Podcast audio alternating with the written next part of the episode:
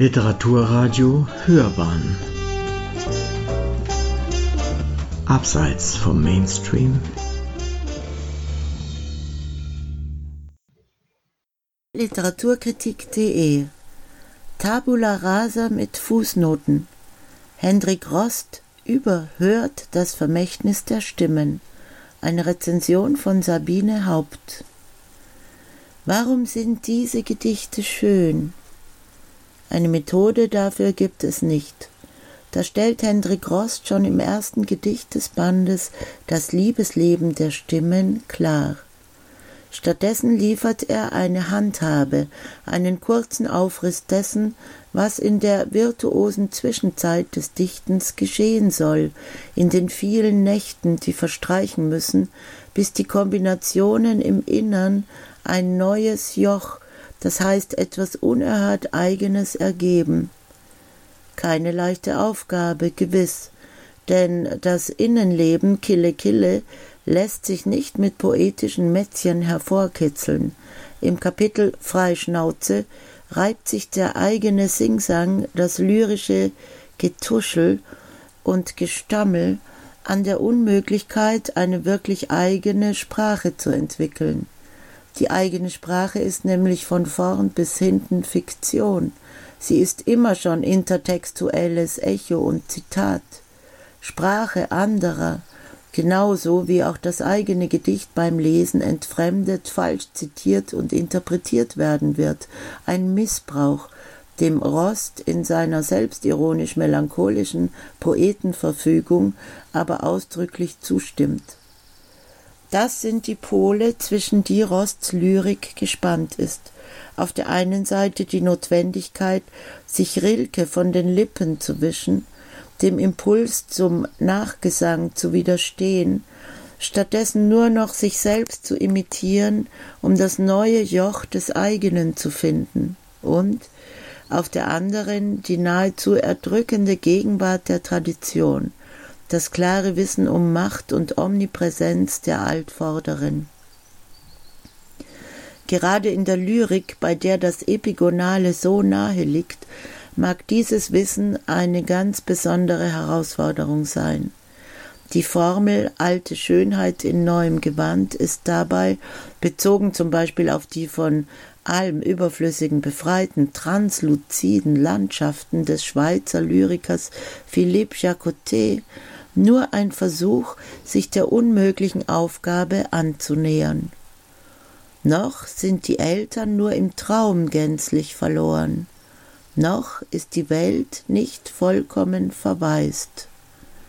Doch die Gleichgültigkeit der Ahnen, die am Ufer stehen und einem ungerührt beim Ertrinken zusehen, ist letztlich kein gutes Omen. Und so muss die eigene Form trotz alledem völlig neu und ohne fremde Hilfe erfunden werden. Nicht anders als ein Schlussstrich sieht eine erste Zeile aus. Tabula rasa mit Fußnoten oder, um mit Hendrik Jost zu sprechen, das neue Joch, die Bürde der neuen Verbindung. Das Wort Joch ist etymologisch mit Wörtern wie Junktim und Konjunktion verwandt ist ein Balanceakt zwischen Tradition und Avantgarde, zwischen dem Respekt vor den Mustern und Vorbildern der Vergangenheit und der Notwendigkeit, sich von deren Stimmen nicht mundtot machen zu lassen. Diese neuen Gedichte, die sich die alten immer wieder mühevoll von den Lippen wischen, haben nun tatsächlich, und das wird schon nach wenigen Seiten klar, einen ganz unverkennbaren Ton, vor allem einen sehr genau gebauten Rhythmus.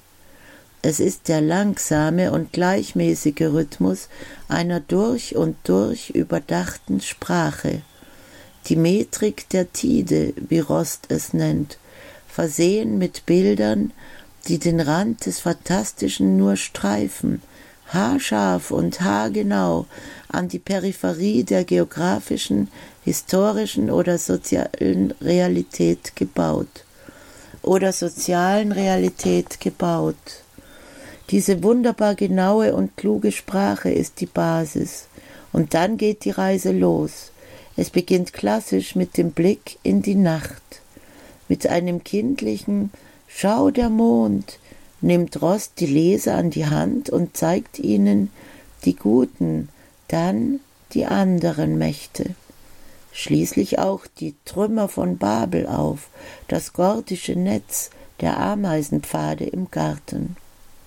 Wir durchstreifen das Land der Indianer und der Kinderträume, applaudieren einem Wanderzirkus, dessen verfilzte Kamele an verpasste Liebkosungen gemahnen, reiten auf Bürostühlen und Staubsaugern, sammeln Steine, Muscheln und Schnecken an Stränden und Teichen. So gelangen wir an die Orte der Weltgeschichte und der Weltliteratur, nach Prag und an den Wannsee, nach Seebüll und nach Lummerland, Armenien und Aleppo, Troja, Athen, Byzanz und Rom, auf die Färöerinseln und die Kapverden, dann weiter auf den Kiez und in die S-Bahn oder auch nur zurück in die böse alte Schuh-Schuh-Schuh-Schule, in der Stotterer gemobbt und in den Selbstmord getrieben wurden. Doch so energisch man sich Rainer Maria Rilke und Co. auch von den Lippen wischt, die Alten lauern in jedem Gedicht, und Hendrik Rost wird mit allen intim. Seine unerschrockene literarische Promiskuität ist beeindruckend. Mit Clemens Brentano kämpft er gegen das Verrosten der Sprache, leugnet mit Heinrich von Kleist und Immanuel Kant das Glück auf Erden oder preist es mit Peter Handkes kleinen geheimen Gedanken, verteilt mit Friedrich Hölderlins Silben und Milben auf dieselbe Lebenshälfte, stirbt mit Martin Opitz an unreinen Reimen und der Pest, hat mit Georg Wilhelm Friedrich Hegel die besten Ideen, die Theodor W. Adorno ihm postwendend verbietet, geht mit Petrarca auf Klassenfahrt und mit Homer in den Krieg, grüßt im Vorbeigehen Catull und Heraklit, Ottfried Preußler und Enid Blyton, schält mit Paul Celan oder Ossip Mandelstam die Zeit und sehr viele Gedanken aus Walnüssen, teilt Fleisch und Brot mit Hänsel und Gretel, sowie das Blut mit Nosferatu, und kehrt mit Arthur Rimbaud dann alles noch einmal um. Und überall lauert der Kitsch, die alte Sehnsucht nach Bedeutung.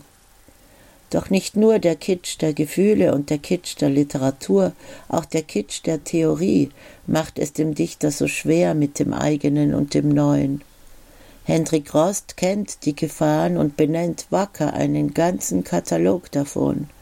Da gibt es die sarkastische Variante, Zitat, Wer stillhält, wird geweiht von Vögeln, die da baden. Die aphoristische Variante, Zitat, Sag noch ein bisschen weiter an dem Text, auf dem du sitzt. Die autoritäre Variante mit ihrem bärbeißigen Thema verfehlt und natürlich auch die depressive, Zitat, nach Jahren sah er, dass alles, was er sich ausgedacht hatte, schon gewesen und vergangen ist oder nicht zu verstehen.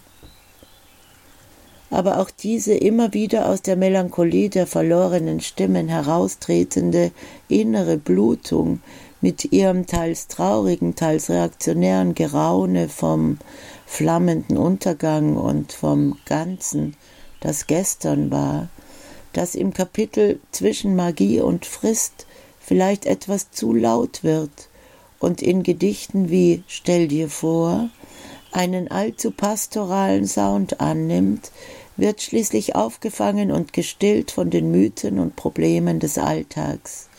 Hier nun erscheinen Liebe, Schönheit, Tod als fragile, doch überaus lebendige Fragmente, als Selected Tweets als Brüche im Reden. Hier geht es um Lohndumping, Flucht vor politischer Verfolgung, Artensterben, Überfischung, Kapitalismus, Prostitution und immer wieder um das richtige, richtige Leben und das alles bei aller Schwermut und Kritik ganz ohne das Gift der Eindeutigkeit. Hendrik Rost schaut ganz genau hin, selbst bei einer Hausgeburt. Zitat Sie stieg in die Wanne. Eine Stunde benetzte ich sie mit warmem Nass und stellte mir kurz vor, eine ungeheure Gans im Ofen zu übergießen, bevor ein Familienfest begann. Dieser sarkastisch selbstironische, doch niemals gnadenlose Blick auf die Welt hat durchaus auch seine Glücksmomente, sowohl im biografischen, das Leben hauteng, für einen Augenblick passt es perfekt, wie auch im dichterischen, zum Beispiel wenn Rost seine Delinquentensammlung romantischer Dichter mit der folgenden, geradezu glücksterroristischen Eichendorff-Resonanz enden lässt, Zitat, und triffst du eine zündende Empfindung, geht es hoch, das Wort. Nein, solange es solche Gedichtbände gibt, brauchen wir keine Wünschelrute. Sie hörten Tabula Rasa mit Fußnoten. Hendrik Rost überhört das Vermächtnis der Stimmen. Eine Rezension von Sabine Haupt. Sprecherin Susanne Bummel-Vohland.